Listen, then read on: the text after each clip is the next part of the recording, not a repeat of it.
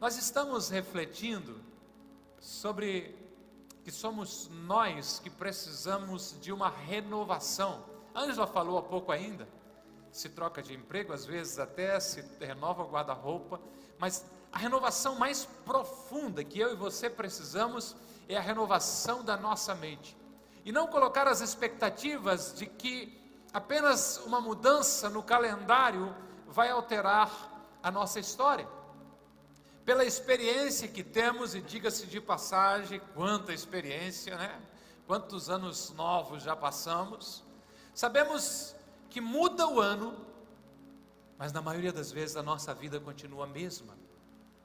Então, se quisermos viver a vida plena e abundante que Jesus prometeu, se quisermos desfrutar aquilo que foi conquistado na cruz do Calvário por nós, precisamos de uma renovação da nossa mente.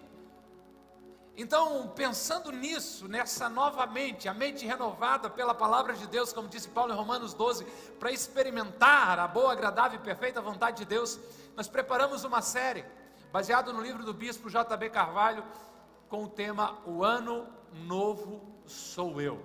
Que livro incrível, de fácil leitura, capítulos curtos, grande conteúdo. No momento não tem na Bookstore, semana que vem, possivelmente, em nome de Jesus, vai ter e você vai poder ler este livro também. O que estamos entendendo? Que é com fé, com determinação, de que nós faremos o 2023 um ano para viver o extraordinário de Deus. E serão as nossas ações que vão nos aproximar de Deus e dos planos que Ele tem para a nossa vida. Por isso estamos dizendo: o ano novo sou eu. E eu tenho que dizer para você que o ano novo é você. Amém? Se você acha que eu sou chato e fico repetindo, não fico, mas vou fazer agora. Diga para a pessoa do seu lado: o ano novo é você. Vocês são uma benção, vocês são incríveis. O pastor de vocês deve ser muito animado com vocês, amar muito vocês. Nós vimos na semana passada sobre a necessidade de reescrever a nossa história, assim como Deus fez com Sara, mulher de Abraão. Alguém que acha ser impossível Deus fazer aquilo que prometeu, Deus cumprir a sua promessa. Mas de repente Deus reescreve a história de Sara, e Sara nos é apresentada no Novo Testamento como uma mulher que creu que Deus era fiel para cumprir aquilo que prometeu. Deus reescreveu a história de Sara e quer fazer o mesmo conosco.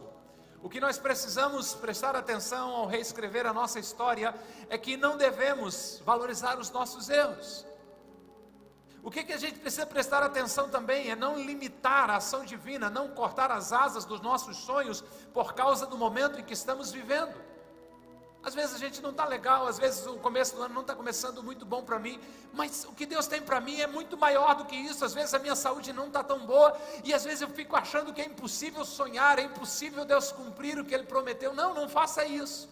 Se você crê que é o ano novo e que Deus quer reescrever a sua história, ao invés de ficar preso aos seus erros do passado, ao invés de ficar olhando para as suas condições do presente, faça o contrário, exerça a fé e foque nas promessas de Deus para a tua vida e reescreva, reescreva a tua história a partir daquilo que Deus tem falado ao seu respeito. Amém. Amém também. E dessa forma, o ano será novo com a ajuda de Deus e nós vamos sim reescrever a nossa história. O nosso tema de hoje, nós vamos conversar um pouquinho sobre protocolos celestiais.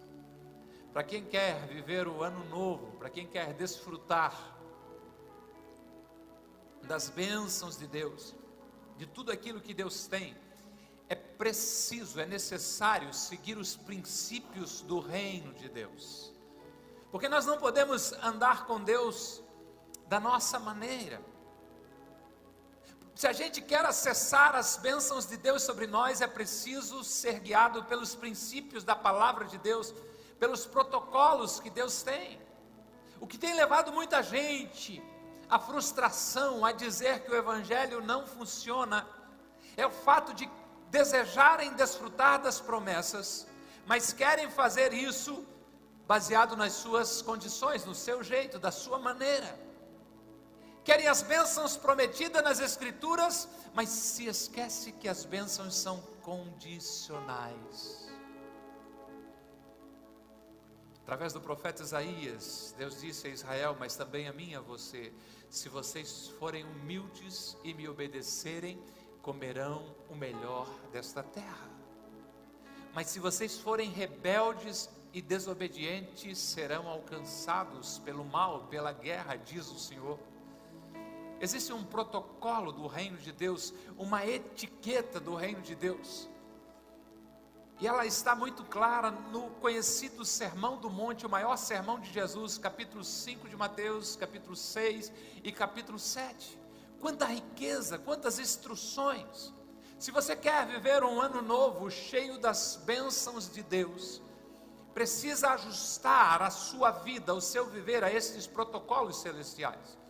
Esse sermão de Jesus, ele é bem longo, mas eu vou extrair dele apenas três princípios, três protocolos do reino de Deus para a gente refletir hoje. Mas antes de ainda de eu convidar você a refletir sobre esses três, eu preciso dizer para você que a base do Sermão do Monte e também a base do protocolo celestial se resume a amar a Deus sobre todas as coisas. E o que mais? Amar o coleguinha como a si mesmo. Quando se coloca Deus e o seu reino em primeiro lugar, dedicando a Ele todo o nosso amor, todo o nosso ser, todos os nossos pensamentos.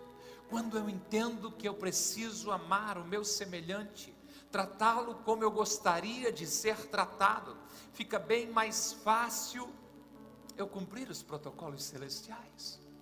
Tudo começa com esse entendimento do meu amor a Deus.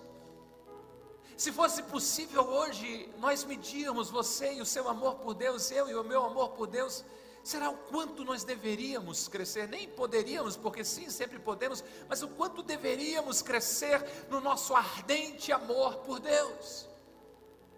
Porque quando eu olho para as Escrituras, as maiores reclamações que eu encontro é a falta de amor do povo para com seu Deus. Deus reclama dizendo: esse povo se aproxima de lábios, mas o coração está distante de mim. Queremos fazer algo para viver esse ano extraordinário. Vamos realmente desfrutar o melhor ano da nossa vida.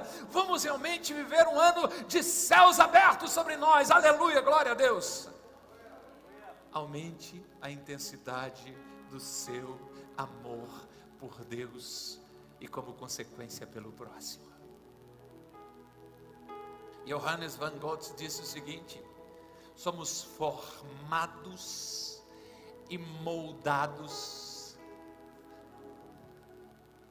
por aquilo que amamos. O Edinho provocou a questão do futebol, é uma paixão realmente, para muita gente, mas nada pode ser maior do que a minha paixão por Deus os filhos, uau, que presente, que dádiva. Mas nada pode ser maior do que o meu amor por Deus. A garota da sua vida, o seu cônjuge. O sábio vai dizer de que a herança, a fazenda, as riquezas, né, são bênçãos que os pais deixam, mas aquele que encontra uma esposa, encontra uma coisa boa e alcançou o favor do Senhor, e tem alguns que ainda não encontraram esse favor do Senhor, continue orando, você vai encontrar esse favor do Senhor em nome de Jesus. Mas isso ainda é pouco, é limitado em relação ao grande amor que eu preciso nutrir pelo meu Deus. E à medida que o meu amor por Deus vai crescendo, nós vamos nos tornando semelhantes a Ele, parecido com Ele. Então os protocolos celestiais começam a fazer parte da nossa vida. Se você quer ser o ano novo, siga os protocolos celestiais, tendo como base o amor a Deus e o amor ao próximo. Porque Jesus deixa claro que estes princípios, estes protocolos do reino de Deus, ou seja, esses mandamentos, são apoiados no amar a Deus sobre todas as coisas e amar o próximo como a si mesmo. Então, se você quer viver um ano novo, abençoado, abundante, cheio da graça, do favor divino, bora lá então. Anote aí, seguindo os protocolos celestiais. Descobriu alguma coisa que vai contra até eu mesmo. Eu gosto do celular, da tecnologia, mas descobri que escrever no celular ativa apenas 18 áreas do cérebro. Escrever na canetinha aí, 170 e poucas áreas do cérebro. Se for no meu caso, deve dar umas 500, porque depois de escrever eu fico tentando adivinhar aquilo que eu escrevi, o cérebro fica. Né? Então, se você não tem papel e caneta, pega um envelope de dízimo aí, não tem problema, pode rasgar ele assim, ó, já dá quase uma folha A4 já. Acha uma caneta aí e comece a anotar aí o primeiro protocolo que a gente vai compartilhar essa noite. Honre sua palavra. Um dos bens mais preciosos que temos é a nossa palavra. Infelizmente, hoje é preciso fazer um contrato, reconhecer a assinatura em cartório, e muitas vezes ainda não é honrado o compromisso assumido. Mas para alguém que quer viver o ano novo, para alguém que quer desfrutar das bênçãos de Deus, precisa seguir o protocolo celestial, e nesse protocolo está claro que a palavra precisa ser honrada. E honrar a palavra é sempre, é nos mínimos detalhes. Começa a gente enquanto tem filhos pequenos. Prometeu? Faça. Se disse que faria, cumpra. Porque às vezes nos acostumamos a desvalorizar as nossas próprias palavras até chegar a um ponto de que ela já não tem mais credibilidade. E uma das coisas mais tristes de se ouvir de alguém é o que ele fala não se escreve. Uau! Que duro. Honre a sua palavra. Estava lendo a história de Ruth, de Noemi. E acontece um episódio, um episódio de que a sua sogra chega para Ruth e diz assim: Minha filha, fica tranquila. Se aquele homem falou isso, ele não vai descansar enquanto não cumprir, enquanto não honrar a sua palavra. Honre a sua palavra. Assumiu um compromisso. Chegue na hora, cumpra o horário. Diz que iria, vá. Porque às vezes, para não dizer que a gente não vai, a gente diz assim: eu, eu vou tentar ir. Quem disse que vai tentar ir? Não vai. Seja verdadeiro. Eu sei que tem uma outra lição poderosa para você aplicar. Tem muita gente não honrando as suas palavras porque fica prometendo tudo a Deus e o mundo para não querer desagradar ninguém. Aprenda a dizer não. Prometeu para um, prometeu para o outro e agora? Eu tive um mentor, um idoso, um pastor, um pastor idoso que dizia o seguinte: quem não sabe dizer não na hora certa, diz sim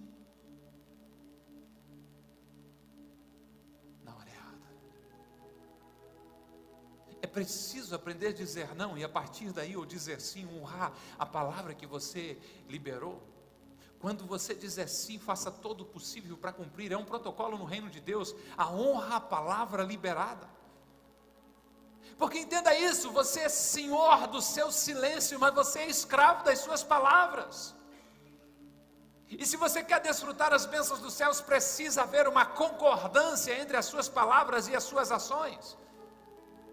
O salmista chega a afirmar o seguinte: que aquele que anda com Deus, que tem acesso a Deus, ele promete algo e mesmo que seja com prejuízo próprio, ele não muda, ele honra.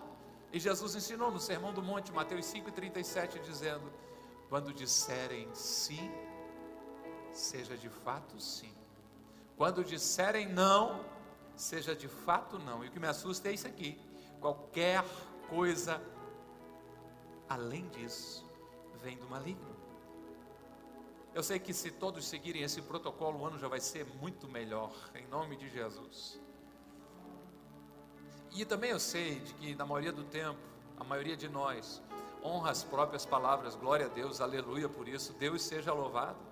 Mas para alguém que não está levando muito a sério as suas palavras, para alguém que fala, que promete para Deus e o mundo e acaba não cumprindo, esse é um alerta muito sério. Você diz sim, mas não faz. Você diz que vai, mas não aparece.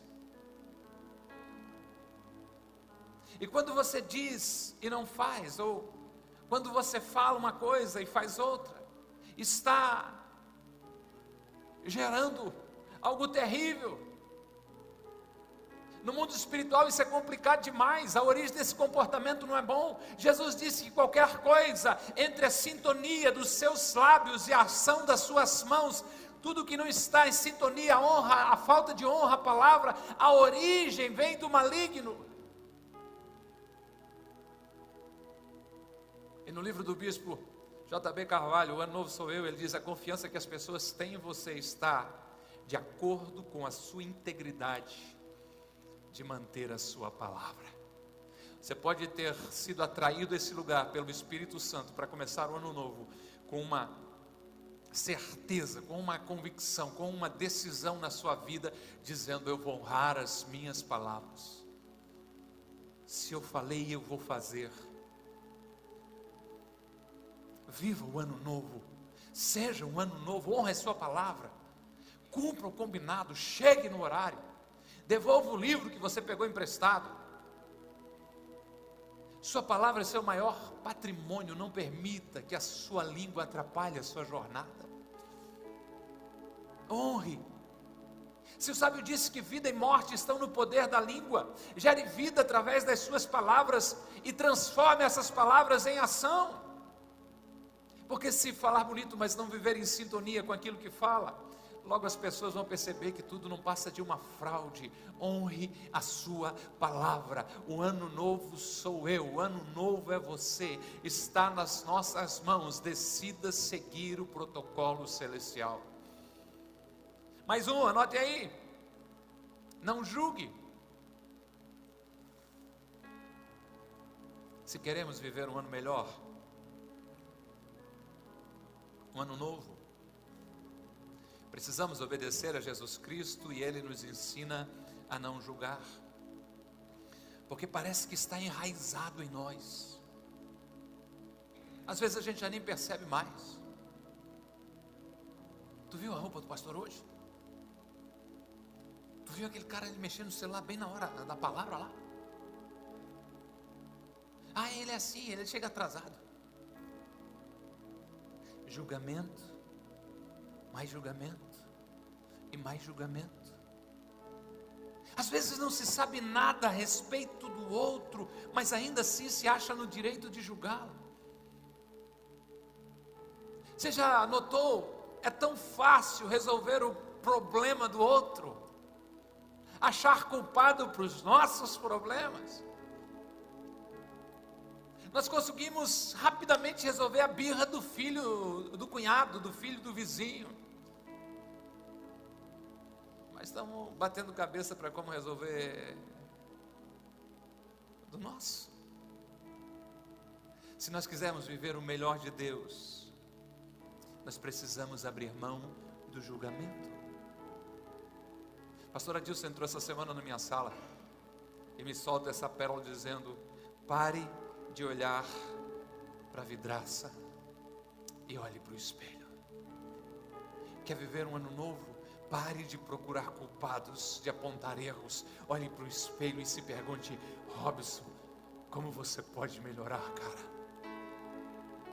Se você quer desfrutar mais de Deus, ir a novas posições em Deus, mais proximidade com Deus, desfrutar o novo de Deus, pare de olhar para a vidraça, olhe para o espelho se for para acusar alguém, acuse na frente do espelho. Se for para criticar alguém, critique na frente do espelho. E pelo amor de Deus, não leve o cônjuge na frente do espelho. O pastor disse que tinha ser na frente do espelho. Não, eu estou falando a seu respeito. Como é sério isso? Que o Senhor nos traga essa graça, para que a gente venha parar de notar o cisco no olho do irmão e arrancar o tronco de árvore que está no nosso próprio olho. Eu preciso melhorar sobre isso. E você, será? Eu preciso, inclusive, da sua oração para me ajudar no trânsito, para ser mais paciente. Quer ver alguém lento?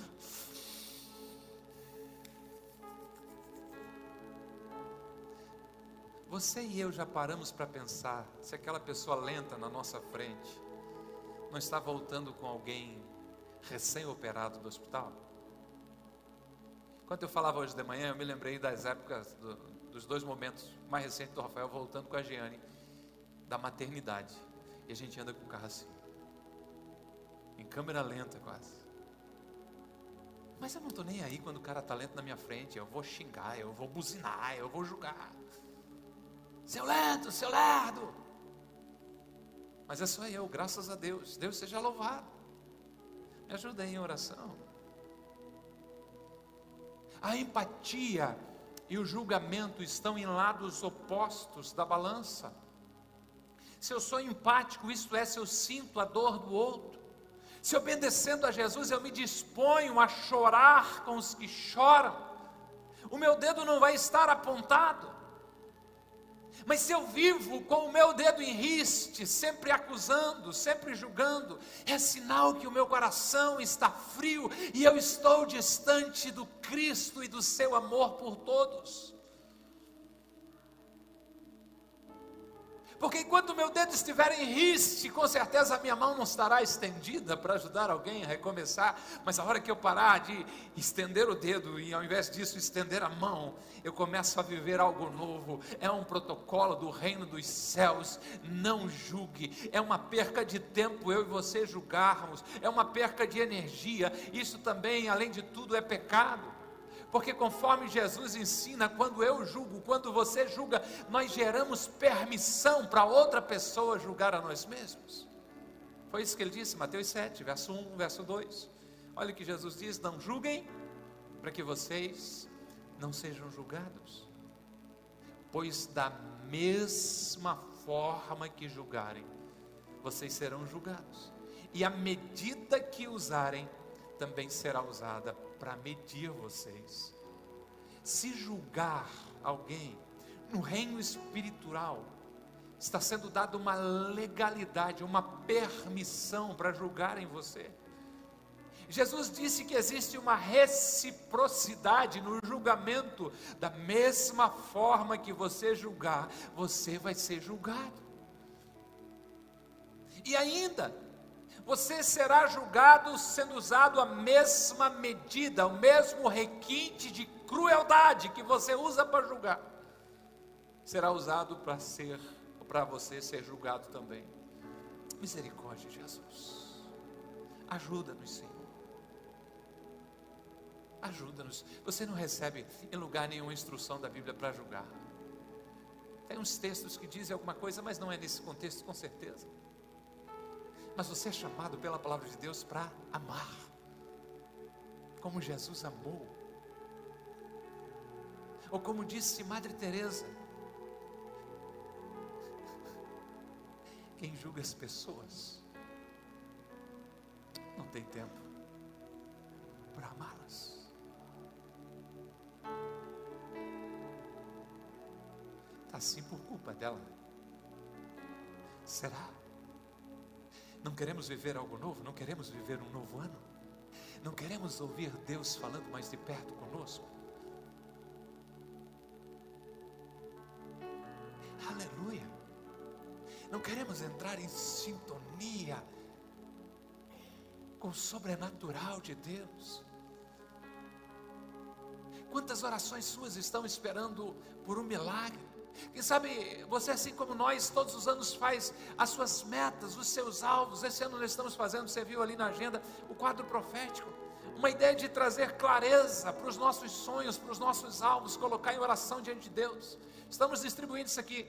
No final você consegue ali na bookstore. E dia 12 de fevereiro nós vamos orar todos juntos, colocando na presença de Deus.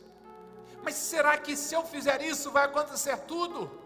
É possível que não aconteça nada porque eu quero a bênção de Deus, mas eu não quero a obediência aos princípios da palavra de Deus. Que o Senhor nos ajude a viver esse protocolo celestial e que o julgamento saia da nossa agenda em 2023. Amém. Na aplicação pessoal, nós preparamos uma coisa para você. Você tem em casa, eu tenho certeza, mas eu fiz a questão para resolver o meu problema. Comprei um pacote. Meus irmãos que vieram na celebração da manhã já levaram a maioria, mas tem outros ali também. A colocar um elástico, uma ligazinha no braço. Estão perguntando se a igreja vai distribuir pomada na semana que vem. Perguntaram, de amanhã. E cada vez que o julgamento vem para os meus lábios, não é uma ideia de se martirizar e se eu fizer isso eu estou perdoado. Não, tem que orar, me arrepender e pedir perdão com certeza. Mas está mandando uma mensagem para o meu cérebro que eu não fui feito para estar tá julgando ninguém, mas eu fui chamado para amar as pessoas e manifestar o amor de Deus. Nós dizemos isso no final de todas as celebrações. Estamos aqui enquanto família de fé para criar oportunidade que as pessoas desfrutem o amor de Deus, que o Senhor nos dê essa graça, que a gente possa entrar nesse protocolo celestial. Não, não vamos julgar e que este alvo seja uma bênção para o ano novo. Sim, desafiador, mas se nós colocarmos em prática, nós vamos ver grandes resultados. Amém? Eu preciso mais um e com ele eu concluo. Tanto o livro como mais ainda o Sermão do Monte, Mateus 5, 6, 7, tem muitos protocolos. Eu escolhi esses três. Honre a sua palavra, não julgar. E para a gente fechar, ajunte tesouros no céu é dito sobre Alexandre, o grande conquistador, de que já no leito da morte chama os seus generais e faz três pedidos. O primeiro pedido era de que médicos carregassem o seu caixão. Um segundo pedido de que todos os tesouros que ele conquistou em vida fossem sendo colocados ao longo do caminho por onde ele fosse passando, ouro, prata, pedras preciosas. E o terceiro pedido fosse que a sua mão pendesse para o lado de fora do caixão durante o percurso até o cemitério. Um dos seus generais achou um tanto estranho os pedidos e questionou o porquê desses pedidos. E ele explicou: Eu quero que os médicos carreguem o meu caixão para que fique claro a todos de que a medicina não tem poder sobre a morte. Eu quero que os meus tesouros e conquistas sejam colocados ao longo do caminho, para que as pessoas sejam lembradas de que nós não levamos nada dessa vida. E quero sim que as minhas mãos ficam pendendo fora do caixão vazias, para que fique a lembrança que não trouxemos nada para essa vida e que nada dessa vida levaremos para a eternidade. Ajunte tesouros nos céus. Precisamos sim ser previdentes, organizados com as nossas finanças, mas precisamos investir na eternidade, investir em pessoas. Todo cristão precisa entender que tudo o que ele possui aqui na terra tem o propósito de honrar a Deus e abençoar as pessoas. Martin Luther King disse o seguinte: Eu tive muitas coisas que guardei em minhas mãos e as perdi. Mas tudo que guardei nas mãos de Deus, eu ainda possuo. Ajunte tesouros no céu. Seja generoso. Tenha um coração doador. Guarde essa frase com você, não sei quem é o pai dela. Mas eu sei que ela é fiel e verdadeira e tem me sustentado. Ninguém vence Deus em dar. Quanto mais eu mostro a minha generosidade para Deus, mais abençoado eu sou. Quanto mais eu invisto em pessoas que eu estou investindo na eternidade, mais recursos Deus coloca na minha mão. Quanto mais generosos nós somos, mais abençoados nos tornamos. Invista em pessoas, socorra o pobre. O sábio diz que quem ajuda os pobres empresta a Deus. Uau! E ele vai pagar a recompensa, ele vai dar uma recompensa. Eu tenho falado, eu tenho encorajado pessoas a estudarem, a planejarem, a crescerem, a prosperarem mas o apóstolo Paulo disse: se nós esperarmos em Deus somente dessa vida, nós somos os mais miseráveis de todos os homens. Há algo maior, há algo mais poderoso. É preciso ter essa clareza que Alexandre teve no leito de morte, mas enquanto você é vivo, forte, cheio de vida e cheio de projetos, nós não levamos nada agarrado nas mãos, mas nós podemos enviar antes, antecipadamente, antes de nós, para as mansões celestiais, quando a gente investe em outras pessoas. Jesus ensinou Mateus capítulo 6, verso 19 a 21. Não acumule para vocês tesouros na terra onde a traça e a ferrugem destrói, onde os ladrões arrombam e furtam.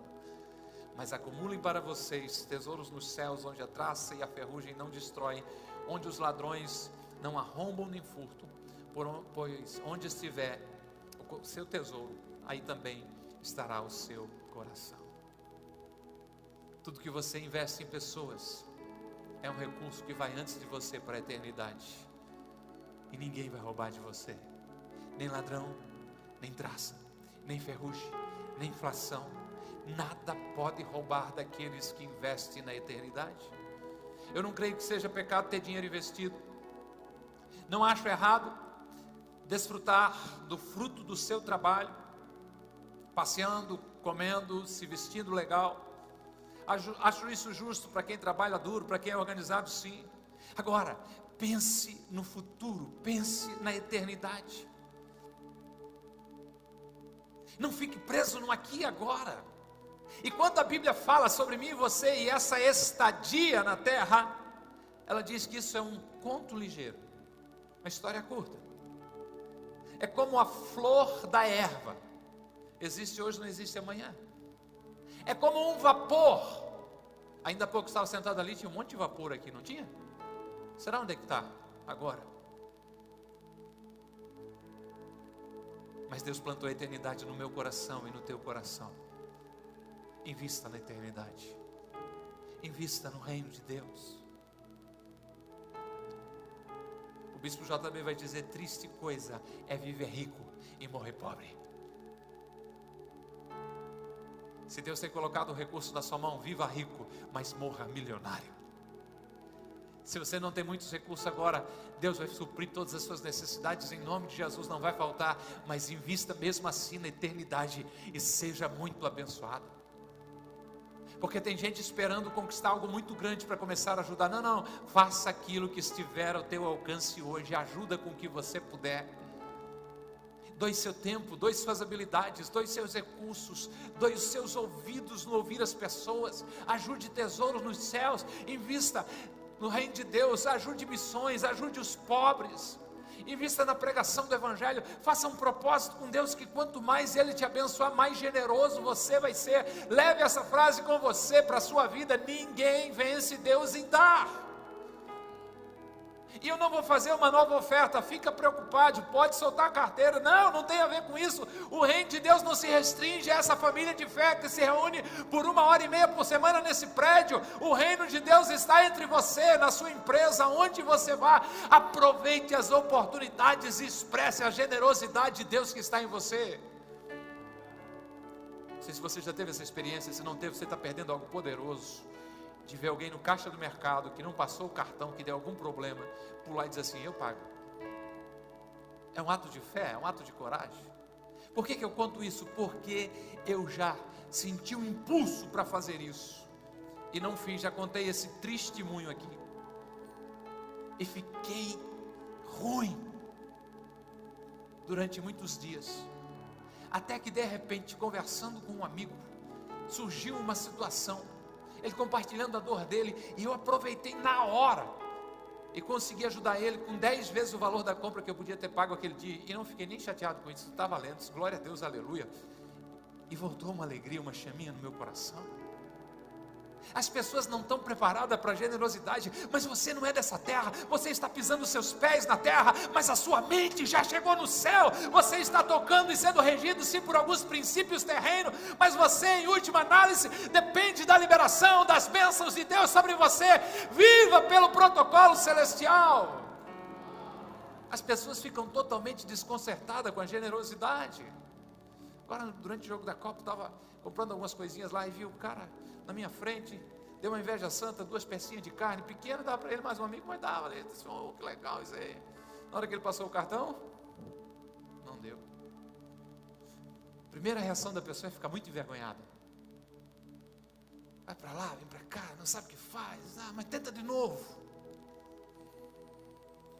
Deu uma afastada, liga, ele disse para a moça, moça, pode botar aí, é crédito. Tem certeza? Pode. O cara tem isso aí? Está pago, pode levar. Não, me dá o teu pix. Não, não, não. fica desconcertado, as pessoas não estão esperando a generosidade. Não estou te falando isso porque eu fui generoso extremo, não. Eu quero ser conhecido pela minha generosidade, falta muito para isso. Mas eu contei a minha tristeza quando eu não ajudei, eu contei para você agora a minha alegria quando eu ajudei.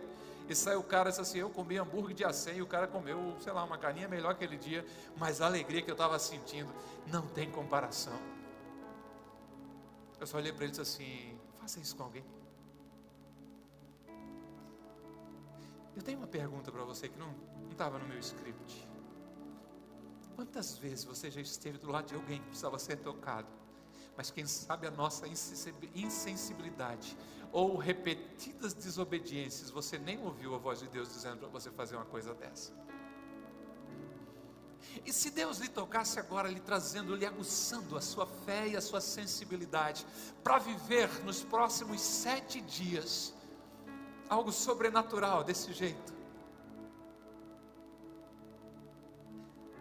Não sei se você vai andar com uma nota de 10, de 20, de 50 reais. Como Deus pode pedir demais, já vou me preparar antecipadamente. Vou andar com um dinheirinho aqui, esse aqui Deus vai me tocar no coração para ajudar alguém. Valeu, já é um bom começo. Mas está atento, dizendo assim: eu vou investir na eternidade. Eu vou tocar um coração de uma forma que ninguém pode tocar. Viva essa experiência. Investir na eternidade, sim, tem como a transformação de, de destino eterno de alguém, de apresentar Jesus, tem também, sim. Mas são coisas que vai antes de você, porque a João Deus diz que as obras dos santos os seguirão. Invista na eternidade, em nome de Jesus. Três protocolos, tem muitos outros. Depois você pode comprar o livro e ler, pode ir direto para Mateus e deve, 5, 6 e 7 e transformar a palavra em ação para a sua vida. Mas hoje, o que eu compartilhei com você, honre a sua palavra.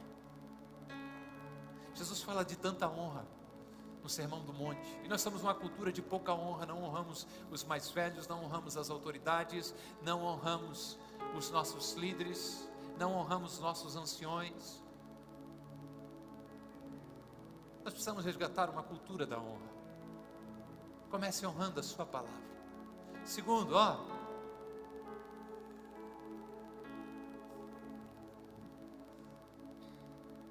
Não julgue.